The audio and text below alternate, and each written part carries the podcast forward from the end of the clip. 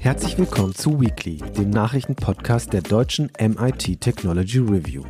Darin wollen wir jede Woche Nachrichten aus Technik und Wissenschaft einordnen, um einfach besser zu verstehen, was hinter der Nachricht steckt. Und jetzt geht es los mit Weekly.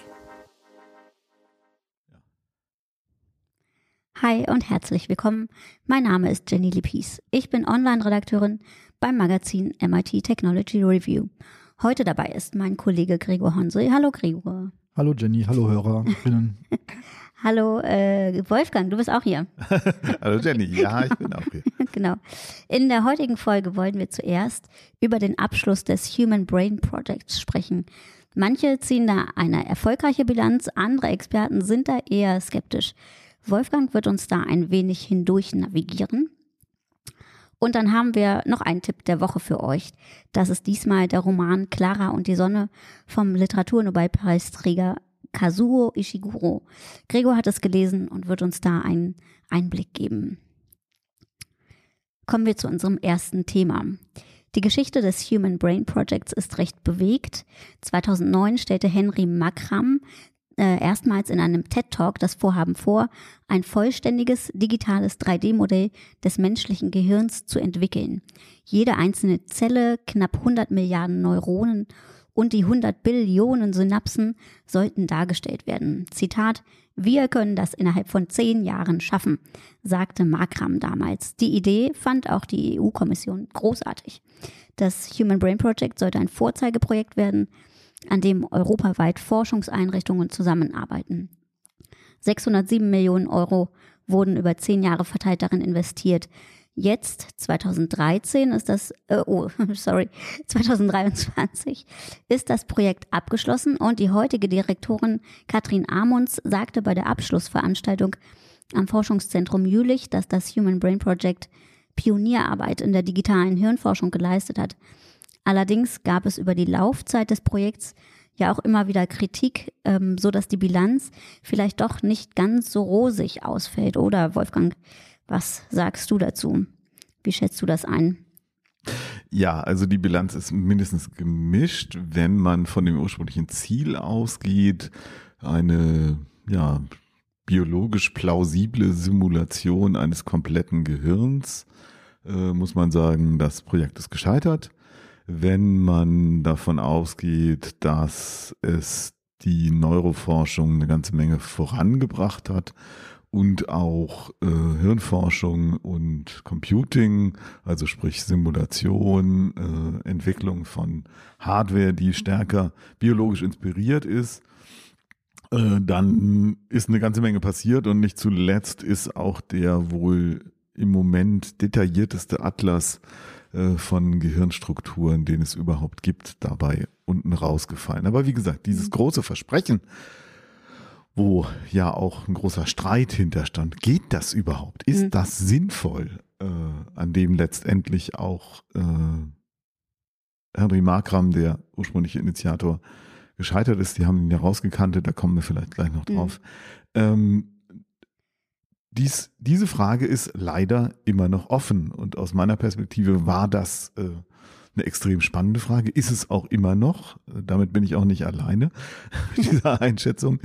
Und das finde ich sehr schade, dass das einfach stumpf nicht geklappt hat.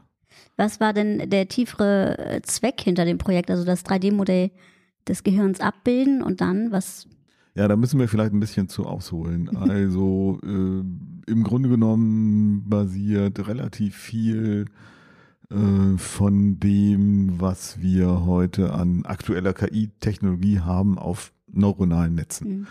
Ähm, spezielle Neuro neuronale Netze mit einer speziellen Architektur. Ähm, aber die Idee ist schon, sowas ähnliches, also was ganz grob ähnliches zu machen, wie das auch im Gehirn. Das heißt, wir haben eine Struktur, die nicht physikalisch existiert, sondern simuliert wird, äh, wo einfach einzelne Knoten äh, Informationen weitergeben mit verschiedenen Gewichtungen und aus der Verknüpfung dieser ganzen vielen Einzelelemente äh, resultiert letztendlich was, äh, was zumindest so aussieht, als ob es intelligent agieren könnte. So, und die Neuronen da drin, also mhm. das, was man in künstlichen neuronalen Netzen Neuronen nennt, sind aber extrem vereinfacht. Ähm, die haben ziemlich wenig zu tun mit dem, was in biologischen Neuronen passiert. Das nennt man dann auch Punktneuronen, weil sie tatsächlich auf einen Punkt reduziert sind. Mhm. Und du hast irgendwie eine Reihe von Inputs und du hast einen Output und äh, dann wird halt gewichtet und eine Menge, also gibt es genug Input, produziert das Ding ein Output-Signal.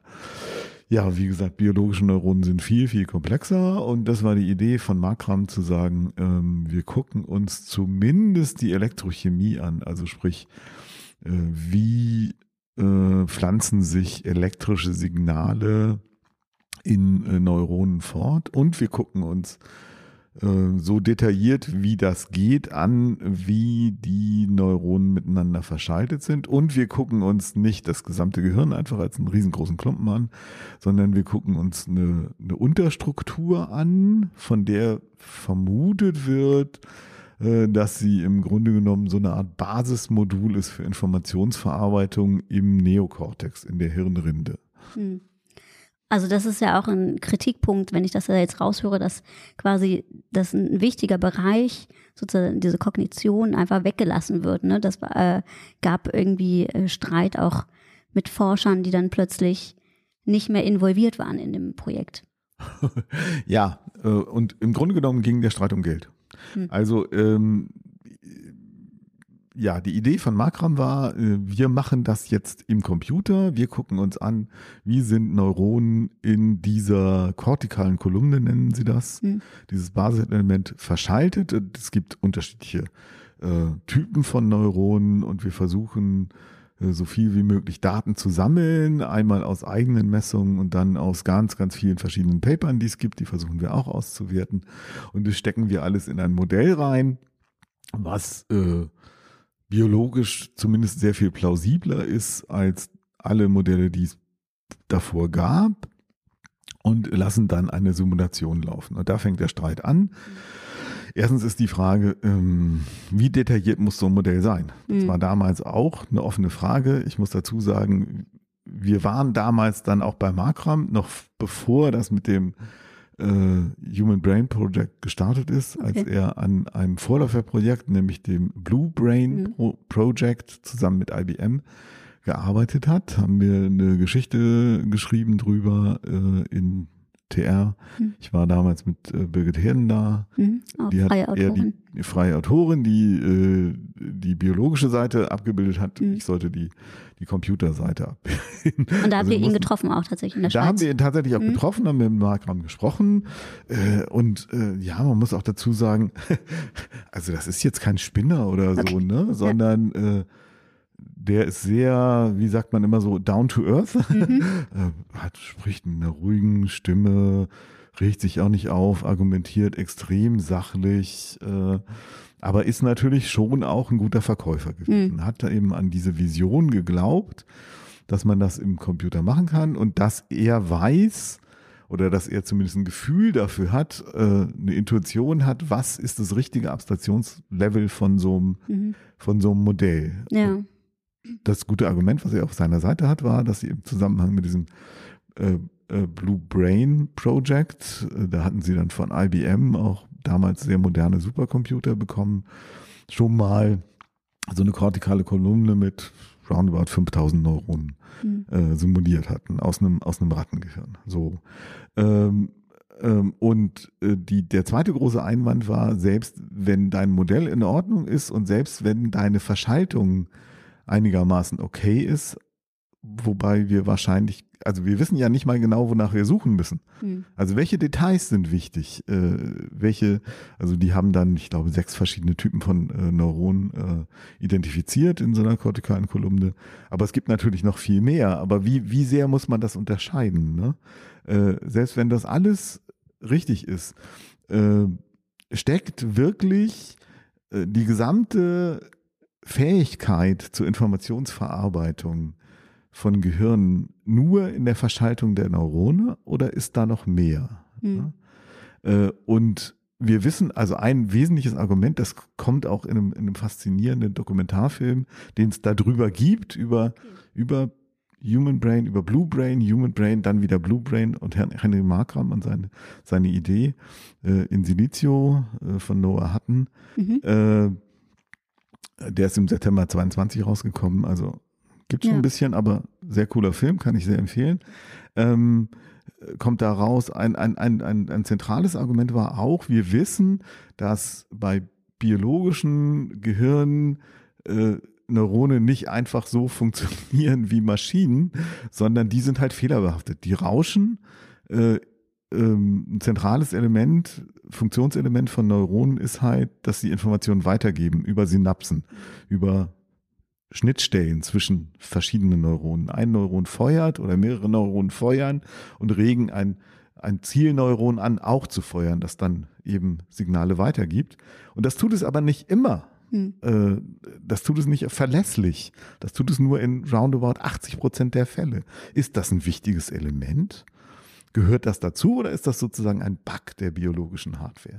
Wie viel Unsicherheit muss man da reintun, damit das Ding so funktioniert wie, wie biologische Gehirne auch? Ähm, trotzdem hatte Makram äh, es geschafft, tatsächlich ziemlich viele Forschungsgruppen hinter sich zu bringen und dann eben 2013 dieses Geld, mhm. äh, diese Zusage von der Europäischen Union zu kriegen. Das war dann aber auf einen Schlag halt, also es gab zwei große äh, äh, Flagship-Projekte damals. Mhm. Äh, das Graphen-Projekt und das Human Brain Pro okay. Project. Mhm. Ähm, und die sollten halt über zehn Jahre verteilt bis zu einer Milliarde Euro kriegen. Das war okay, neu. Mhm eine neue Idee, eine coole Idee, die wir auch, die wir auch im Heft gefeiert haben. wir gesagt, hey, das ist gut, so eine, so eine High-Risk, aber auch High-Reward-Forschung gibt's in den USA schon lange. Mhm. Da sollen sie mal immer nicht nur klein-klein machen, so nach dem Motto, du machst nur kleine Forschungsprojekte, von denen weißt du auch, dass sie erfolgreich sein werden. Dafür gibst du ein bisschen Geld aus und wenn das nicht klappt, hast du halt nur ein bisschen Geld versenkt. Aber da kommt halt auch nichts Visionäres bei raus. Man muss auch einfach mal ins Risiko gehen und viel Geld aufs Spiel setzen, aber dann kann auch der Gewinn sehr groß ja. sein. Und das war ein neuer Ansatz, den sich die EU damals getraut hat und Macron hat es geschafft, einfach dieses Geld zu kriegen und dieses, mhm. diese Projektzusage zu kriegen. Und dann hat er plötzlich irgendwie hunderte von, von Forschungsgruppen und von Leuten, äh, die er dann unter einem Dachverein äh, äh, wollte und konnte. Und dann hat sich halt rausgestellt, dass sein Plan halt tatsächlich den Schwerpunkt auf diese Simulation gelegt hat. Mhm. Und das bedeutet, dass auch ein großer Teil des Geldes in diese Simulationsgeschichte reingegangen okay. ist. Und die Leute, die eher traditionelle Neuroforschung gemacht haben und weiter auch Daten erheben wollten oder kognitive Funktionen äh, untersuchen oder sowas, ne? Also ja, oldschool, eher oldschool. Ähm, die haben halt Angst gehabt, dass ihnen plötzlich die Mittel ausgehen hm. Und haben rebelliert. Da gab es dann so einen sich, offenen Brief, ne? Haben sich organisiert, ja. genau, und es gab einen offenen Brief. Äh, zunächst von fünf, 150 äh, Unterzeichnenden, am Schluss waren es 800. Mhm. Äh, in dem, in dem Dokumentarfilm wird Makram dazu auch gefragt und er sagt, mhm. na ja, das ist halt auch so ein Internet-Effekt gewesen. Ja. Ne? Das war 2015 und dann war dieser offene Brief online und jeder, der jetzt fand, das ist, also der aus theoretischen Überlegungen fand, das ist Blödsinn, das kann nicht funktionieren, oder der Schiss hatte, dass ihm jetzt das Geld ausgeht, weil äh, das äh, Human Brain Project alles abzieht für seine komischen Simulationen, mhm. äh, konnte dann noch auf diesen Knopf drücken und hat auch unterzeichnet. Ja. Aber es hatte eben den Effekt, dass die Europäische Kommission dann kalte Füße bekommen hat und eine Expertenkommission mhm. eingesetzt, die das mhm. Pro äh, Programm reevaluieren sollte. Okay. Äh, und äh, letztendlich ist dann Makram auch äh, von der Leitung dieses Projekts entbunden worden. Hm. Und es ist neu ausgerichtet worden. Und was dann rausgekommen ist, ist eben so ein bruchstückhaftes Ding. Also hm. dann hat es ein Komitee gegeben, das das Ding geleitet hat. Und da waren dann halt eben diese klassischen Neuroforscher drin. Da waren auch ein bisschen Simulationsleute drin. Und, und jeder hat irgendwie so ein bisschen was gekriegt, aber es war nichts Richtiges. So. Hm. Und ähm, der Henry Markram, wo ist der dann hingegangen oder Hat er sein ist- Blue Brain Project weitergemacht? Genau, das Blue Brain Project ist weitergelaufen. Auch 2015, Mhm. als dieser offene Brief erschienen ist, hatten die auch, äh, der hat das nebenbei auch immer noch weiter äh, ver, äh, verfolgt, weil äh, die haben auch immer noch Geld bekommen vom, äh, von der Schweizer Regierung. Mhm. Ähm, äh, 2015 haben die dann tatsächlich auch äh, ein für ihr Projekt ziemlich äh, äh, wichtiges Paper veröffentlicht, wo sie das erste Mal äh, tatsächlich auch äh, gezeigt haben, also da haben sie 10.000 Neurone von so einer vollständigen kortikalen Kolumne von einer Ratte äh, simuliert, wo sie das erste Mal auch gezeigt haben, nach ihrer Auffassung, dass äh, sie da sehen können, dass sich so ein Nervenpuls quasi als so eine Art Welle im Gewebe weiterleitet. Mhm. Also sie haben von außen was draufgegeben, haben dafür gesorgt, dass unten was feuert und dann konnten sie sehen, wie diese Welle von Reizweiterleitung äh, sich durch das durch die gesamte Kolumne äh, fortpflanzt. Ähm, das hat halt also für für Markram war das der Beweis, dass es funktioniert. Mhm. Das hat seine Kritiker aber äh, trotzdem nicht restlos überzeugt. Und die haben weitergemacht, aber ähm, bis mindestens bis 22.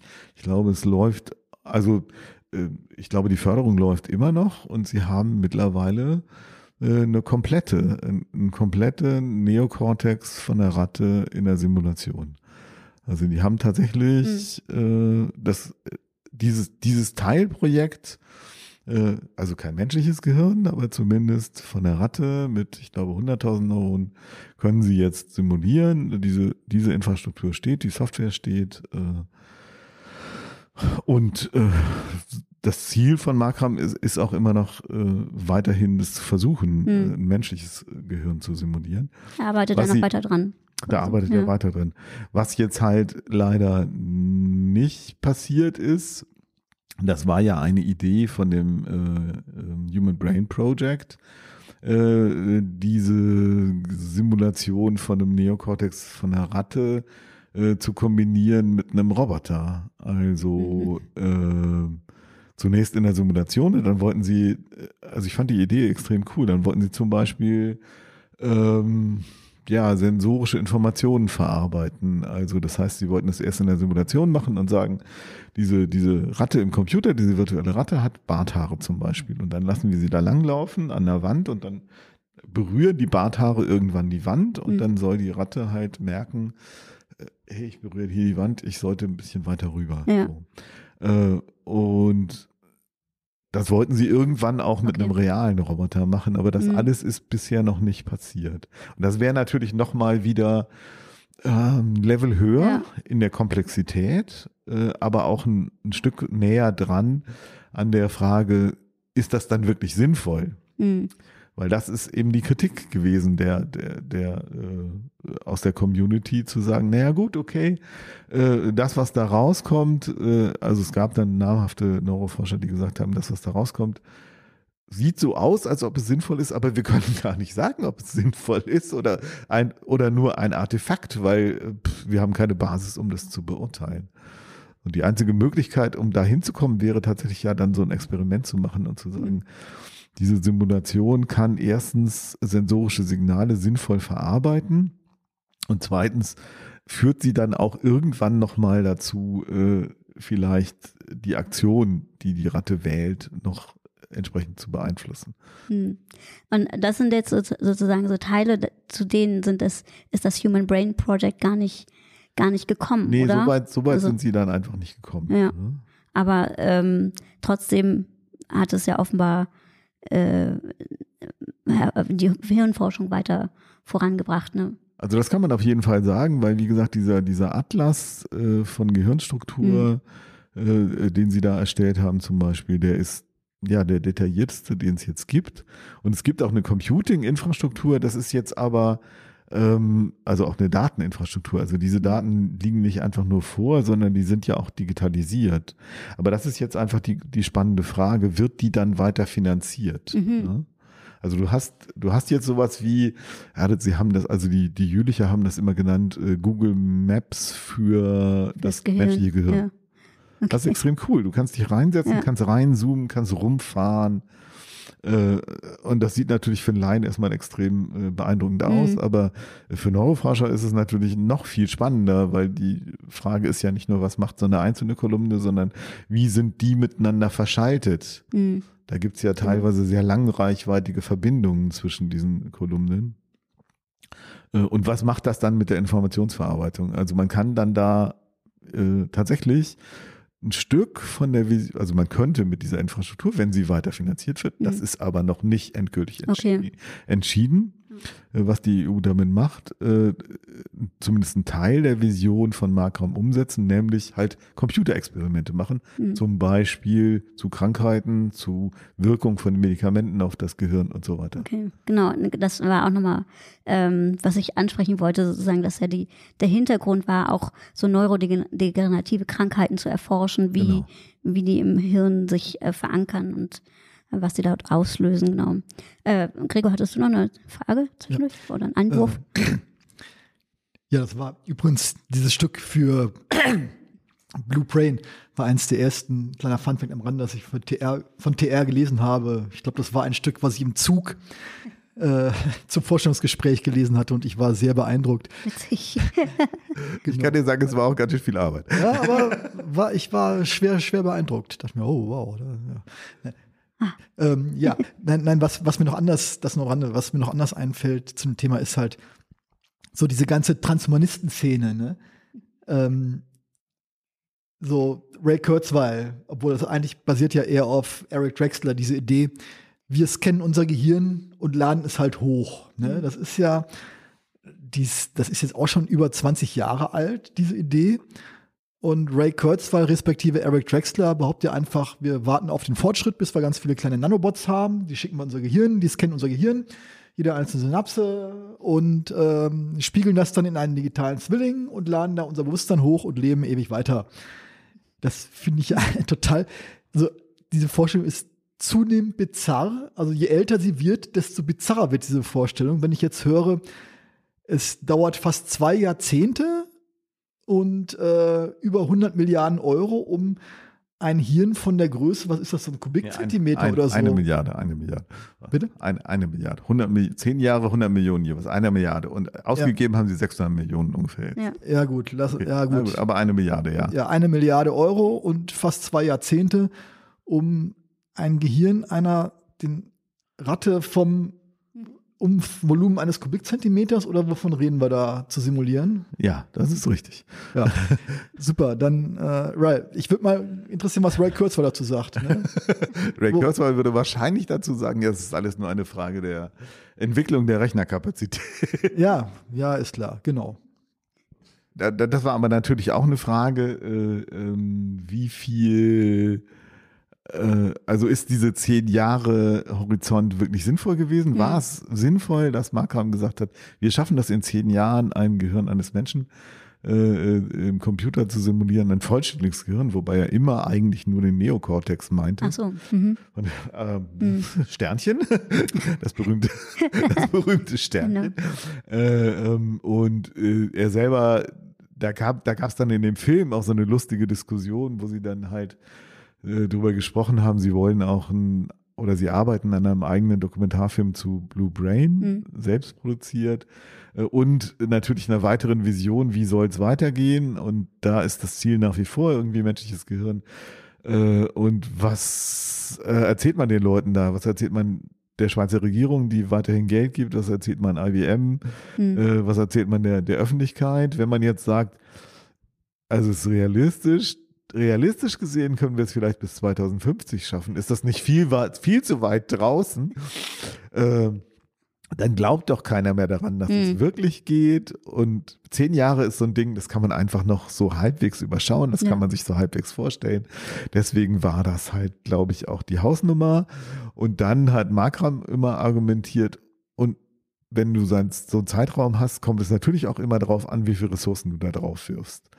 Mhm. Und dann kamen seine Kritiker und sagen, ja, aber das hast du nie gesagt. Hm. Das ist auch eine Frage des Geldes. Meine Güte, ja.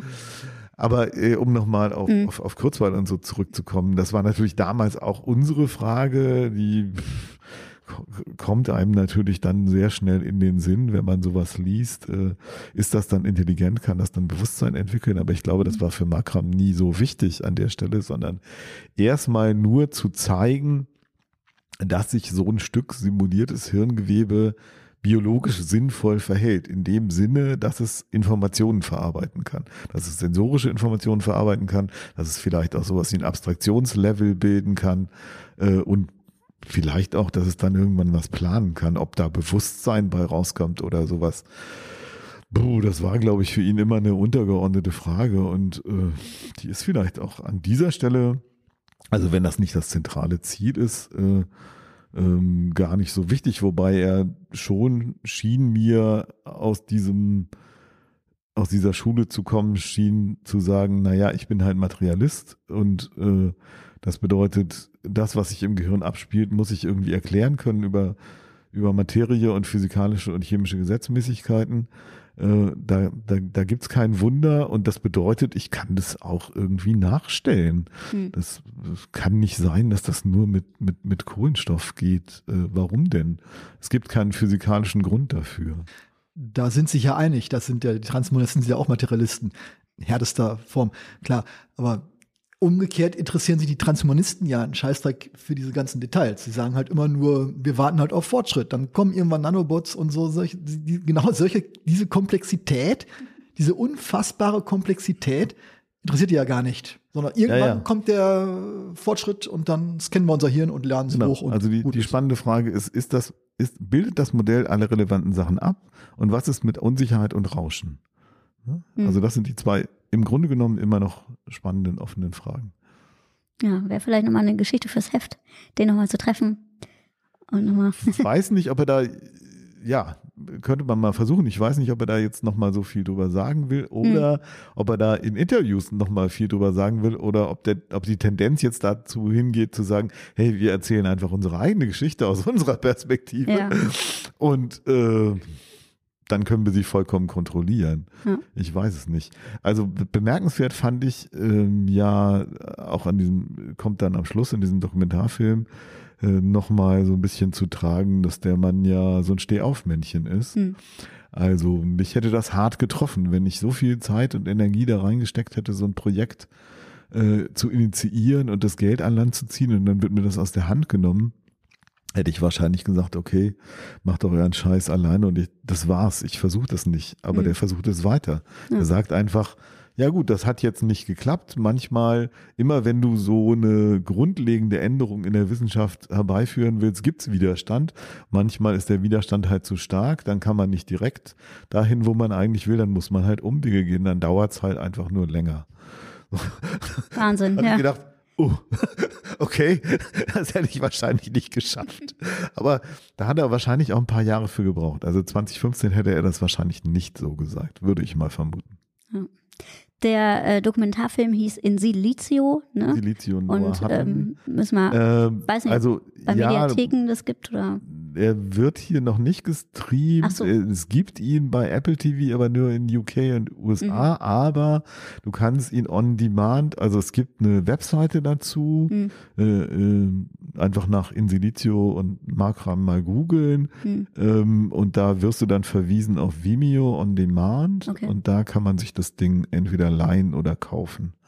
Ist jetzt bisher allerdings eben nur auf Englisch mit, mit Untertitel, aber ja. Aber kann ich sehr empfehlen. Also ja, ich cool. fand ihn super spannend. weil, weil der, der Mann hat halt das Projekt auch über zehn oder mehr als zehn Jahre begleitet. Mhm. Also der hat angefangen mit Blue Brain und dann gab es irgendwie das Human Brain Project. Ja. Und dann ist er da tatsächlich, wie, wie Dokumentarfilmer das gerne mal so machen, einmal im Jahr hingefahren wieder hm. und hat mit den Leuten gesprochen. Ja. Und manche Jahre hat es halt, also 2015 hat es dann halt auch nicht geklappt. Da ist er hingefahren, hm. aber äh, Henry Markram stand für das Gespräch nicht zur Verfügung. Okay. so, ne? Aber später dann schon wieder. Ne? Und dann ja. hat er halt eben Blue Brain weiter äh, begleitet. Ja, richtig cool. Gute Empfehlung nochmal. Gregor? Noch? noch ein kleiner Off-Topic-Gedanke. Was ist denn eigentlich aus dem Graphen äh, ah, richtig. Flagship-Projekt gewonnen. Genau. Das weißt du das aus der. Das, aus der Hüfte heraus. Das, liebe Kinder, ist eine andere Geschichte, die erzählen wir euch ein andermal. Also, äh, nee, muss ich tatsächlich gucken. Also, die haben auch einen großen Kongress gemacht. Jetzt, ich glaube, äh, vor kurzem. Oder er kommt noch. Termin mhm. weiß ich jetzt nicht gerade nicht auswendig. Ähm, und äh, was ich aus der Hüfte geschossen sagen kann, ist, äh, dass die großen Erwartungen an Anwendungen sich so nicht erfüllt haben. Es gab ja die Idee, damit zum Beispiel Mikroelektronik zu machen. Es gibt auch nach wie vor abgefahrene Projekte. Es gibt erste tatsächlich auch äh, Schaltungen, integrierte Schaltungen, äh, wo Graphen mit verarbeitet ist. Das mhm. Zeug hat ja dann eine extrem gute Leitfähigkeit oder du kannst das eben auch über elektrische Felder zum, zum Halbleiter machen und so. Ähm, es gab große Hoffnungen auch auf die, wegen der mechanischen Eigenschaften von Graphen, wegen der äh, thermischen Eigenschaften. Da sind nur einzelne Sachen draus geworden. Äh, es gibt einzelne tatsächlich Anwendungen, einzelne ja, marktreif weiß ich gar nicht genau, aber zumindest fast marktreife Prototypen. Davon gibt es wohl eine ganze Menge. Ähm, und es hat, glaube ich, eine Menge Forschung ähm, vorangetrieben in der Richtung. Also es gibt ja nicht nur Graphen, sondern andere zweidimensionale Materialien. Aber die große Hoffnung, äh, die europäische Wirtschaft damit entscheidend voranzutreiben, denen einen Startvorteil zu verschaffen, und Graphen sozusagen als das nächste große Ding, als das Wundermaterial, das wir in Europa jetzt bearbeiten können und fantastische neue Produkte bauen und die anderen können es halt nicht, weil die nicht so viel Geld in die Forschung reingesteckt haben, die hat sich meines Wissens auch nicht erfüllt. Also auch ein Aber bisschen. Muss es mir nochmal genauer angucken. ein bisschen wie beim Human Brain Project. Naja. Gut, auf jeden Fall schreibst du das Ganze nochmal auf, gesondert in einem Text und äh, den gibt es dann auch äh, auf unserer Webseite zu lesen. Danke dir erstmal, Wolfgang. Kommen wir jetzt zum Tipp der Woche. Gregor hat dann nämlich was Spannendes gelesen und zwar heißt das Buch Clara und die Sonne, ein Roman des britischen Schriftstellers Kazuo Ishiguro. Und ähm, ja, im Kern geht es über um eine KI, einen Roboter, der als Mensch äh, und der, der den Menschen als Freund oder Freundin sozusagen zur Seite steht. Kannst du noch mal Details verraten, ohne zu viel zu verraten? Genau, erstmal zu Kazuo Ishiguro. Mhm. er ist Literaturnobelpreisträger von 2017 und äh, bekannt ist er durch so eine englische Butler-Geschichte, ähm, äh, was vom Tage übrig blieb, verfilmt mit Anthony Hopkins und Emma Thompson. Oh, okay. Auch ein ganz toller Film, aber halt ein ganz anderes Genre. Darum war ich ein bisschen überrascht. Ja. Ähm, dass er auch Science Fiction schreibt, was er aber tatsächlich schon öfter mal getan hat. Also, Clara und die Sonne. Clara ist eine KF, keine KI, sondern KF, eine KF. Mhm. künstliche Freundin, mhm. die halt ähm, ein roboterartiges Wesen, was auch nicht körperlich so genau beschrieben wird, aber halt ein Wesen, was äh, heranwachsenden Kindern als Begleitung dienen soll. Ah, okay, für Kinder, ja, gut. Mhm. Genau, genau. Und ähm, das ist aus der Geschichte dieser KF geschrieben. Mhm. Aus der Perspektive, genau. Von mhm. Clara halt. Mhm. Und ähm, das ist jetzt keine gar so neue, so originelle Idee, halt Geschichten aus der Mhm. Perspektive einer KI zu schreiben. Also jede zweite ähm, CT-Short-Story ist aus der Geschichte einer KI geschrieben. Grüße an die Kollegen. ja, genau. Nein, ist, ist ja vollkommen in Ordnung. Aber also äh, Ishiguro hat es nicht erfunden. Mhm. Aber es ist halt ähm, einerseits sehr interessant, weil ähm, diese KIs, KFs sind halt gestrickt auf Empathie Mhm. und haben halt eine sehr feine Beobachtungsgabe, auch die ganzen zwischenmenschlichen Beziehungen. So ein bisschen naiv, weil wir- also so ein bisschen naiv, aber auch als gerade als Fremdling zur Menschenwelt Mhm. doch mit sehr feinen Beobachtungsgaben. Also deshalb ist es halt zum großen Teil eigentlich keine Geschichte über KIs, sondern über Menschen. Mhm. Und das Zweite, was ich ganz bemerkenswert finde, ist, dass halt die KI so eine Art Aberglauben, so einen Sonnenkult entwickelt. Okay. Also das scheint dann irgendwie Ja. so ein ja, äh, Nebenphänomen zu sein, was halt auftaucht, wenn man halt äh, Mhm. KIs so baut, dass sie halt selbst lernen sind und sich ihre eigenen Schlüsse von allem Möglichen ziehen, dann ziehen sie halt auch mal falsche Schlüsse und entwickeln da so einen Aberglauben und äh, Kannst ja. du das Beispiel vielleicht äh, nennen, wo das erstmals auftaucht in dem Buch? Ähm, ja, sie, Das sie, sie ist halt sonnenbetrieben, ne? Mhm. Okay, ja.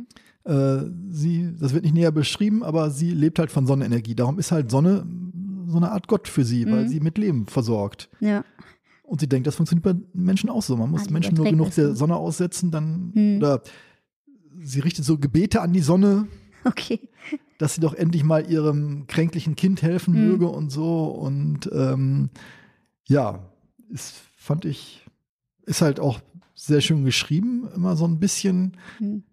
äh, auf die jenseits des Uncanny Valleys. Also es ist halt einerseits sehr menschlich empathisch und manchmal merkst du auch irgendwie, du merkst es schon, es ist aber sehr subtil halt. Ähm, ihre ganze Welt zerfällt immer in Kästchen, wenn sie aufgeregt hast Mhm. oder sie hat Probleme, die Welt zu integrieren. Also wenn das Wohnzimmer umgeräumt ist, dann hat und viele Menschen drin sind, dann hat sie Okay. Probleme, das Ja. alles äh, zu verstehen. Also äh, ja, ist schon, ist schon sehr charmant geschrieben. Du sagtest gerade ihre, ihre, ihr Kind sozusagen, aber sie wird ja dann, sie ist ja in einem Geschäft Mhm. zum Verkauf, ne? Also kann man vielleicht, vielleicht verraten und wird dann von der kleinen Josie Mhm. Genau, erstanden oder ihre Genau. Mutter, die ist 14 genau, und die leben halt ganz abgeschieden und genau, sie ist Genau, offenbar ja. sehr introvertiert und genau. hat nicht viele Freunde. Und die, ähm, ne, die Auflösung fand ich ein bisschen schwach, äh, aber das ist sei jetzt genug gespoilert. Ja, äh, alles andere wäre jetzt Spoilern. ja, okay. Also ist von 2021, jetzt nicht ganz neu, aber Hm. ähm, ja, ist, ist halt mal Science Fiction von der anderen Ecke. Ja, halt, genau. Wie viele Literaturnobelpreisträger kennt ihr, die Science Fiction schreiben? Richtig. Ja, also als du es äh, äh, erzählt hast, fand ich das echt cool äh, vor, im Vorgespräch. Und ähm, ich musste auch sofort an den Film Her denken, natürlich. Hast du den gesehen mal? Oh ja, Ja, selbstverständlich. genau. Und irgendwie, naja, wenn es um Ja. KI geht und menschliche Beziehungen damit, ist das immer so der Ja, genau. Vorzeigefilm für mich. Genau, das, das Thema ist Mhm. nicht, nicht ganz neu und die Perspektive aus einer KI ist auch nicht ganz neu, aber ist Mhm. trotzdem ein, Ja, ein, eine sehr eigene Sicht der Dinge wieder, dass es durchaus äh, lesenswert ist. hm. ja, finde ich auch. Klingt sehr schön. Und ähm, merke ich mir auch mal vor Mhm. für die nächste Freizeit. Ist auch nicht so dick, also Ja. 52 Seiten. Also Ah, okay. ist halt Ja, gut, das ist machbar. riesenwälzer. Sehr schön. Vielleicht gibt es das auch irgendwo als Hörbuch. Vielleicht hat es mal wer vorgelesen. Dann kann man das machen. Gut. Okay, dann äh, danke ich euch erstmal und äh, wir hören uns nächste Woche wieder. Vielen Dank für eure Zeit und vielen Dank fürs Zuhören. Jo, danke. Tschüss. Wiederhören. Tschüss.